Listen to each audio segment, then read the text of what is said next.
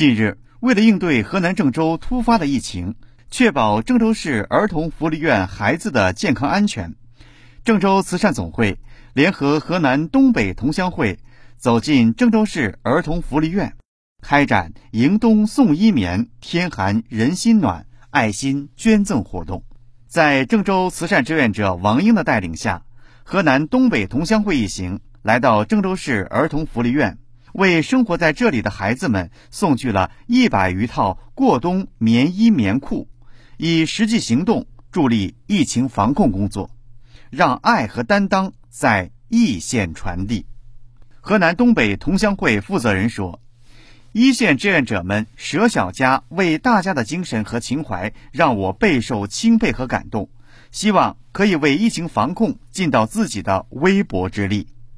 捐赠现场。郑州市儿童福利院负责人对河南东北同乡会奉献爱心、传递温暖的善举表示感谢。郑州市儿童福利院负责人表示，此次爱心捐赠不仅温暖了福利院孤残儿童心灵，也让全院职工备受感动，同时也为福利院一线防疫工作人员注入了强大力量，进一步激励大家以更加坚定的决心、更加高昂的斗志，全力以赴。投入疫情防控工作，打赢疫情防控阻击战。